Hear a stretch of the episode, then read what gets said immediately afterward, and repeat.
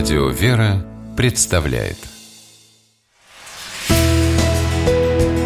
Литературный навигатор Здравствуйте! У микрофона Анна Шапилева.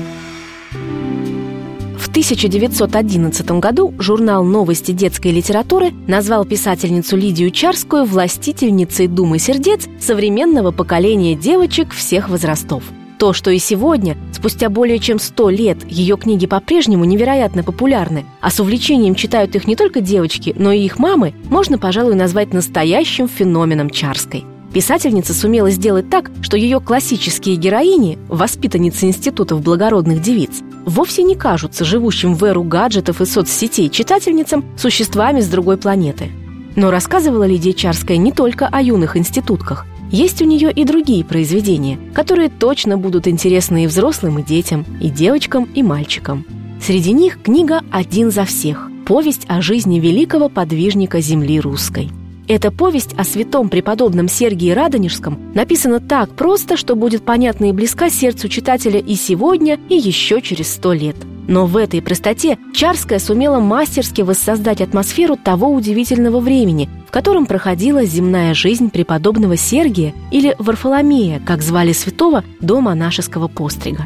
То в былинно-сказительной, то во вполне современной манере повествования Чарская рисует яркие моменты из жизни святого. Удивительную встречу юного Варфушки, так ласково называли будущего преподобного родные, с монахом-отшельником посреди пустынного поля, то, как в глуши радонежских лесов Сергий, словно доверчивого щенка, кормил из рук хлебом огромного дикого медведя. В своей повести «Один за всех» Лидия Чарская запечатлела Сергия и в обыденной жизни, в беседах с родными, за работой.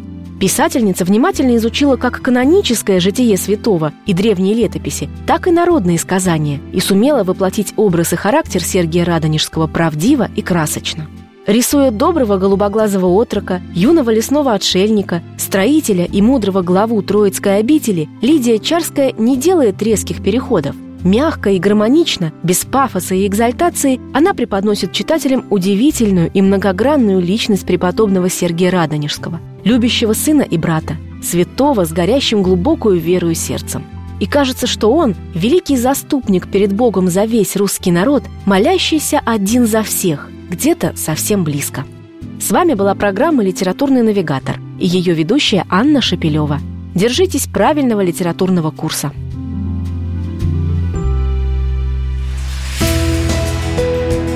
«Литературный навигатор»